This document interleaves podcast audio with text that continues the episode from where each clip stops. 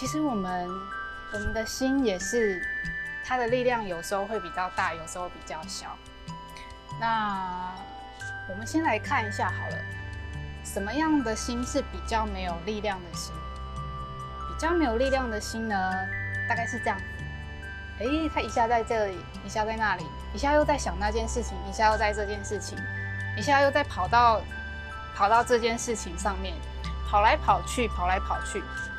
呃，而且跑的速度很快哦，跑的速度非常非常快，转换一下在这，一下在那这样子，或者是呃，可能反复纠结在同一件事或类似的事情上面，可能以前发生过一些什么事情啊，然后我们的心可能会在这件事情上面反复反复纠结或卡在里面这样子。那像这样子的心啊，就是比较没有力量的心。嗯，其实没有力量的心，它会比较容易焦虑，也比较容易忧郁，比较容易低落，会比较容易有负面情绪。那当然，我们每个人，呃，不管是在焦虑或低落的时候，我们所挂心的事情，那个内容，我们会因人而异，那也会因为自己在不同的时间点，也会不一样。比如说，可能会挂心的是，可能假设失恋啊，或者是呃工作表现啊之类的。但是有一个是一样的，我们每个人在那样子的状态，心的状态其实是一样的。所谓心的状态，其实就是心是比较没有力气、比较没有力量的。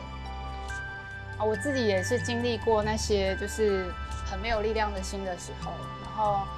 也有比较多负面情绪的时候，人生有几个阶段是这样子，诶，然后再慢慢慢慢透过正念的练习，活在当下的时候比较多一点的时候，那那样子的心也是会比较有力量的。呃，那可能会想说，那怎么办呢？如果假设自己就是很容易有焦虑啊，或低落、忧郁等，甚至可能到忧郁症、焦虑症等等的的一些状况的话。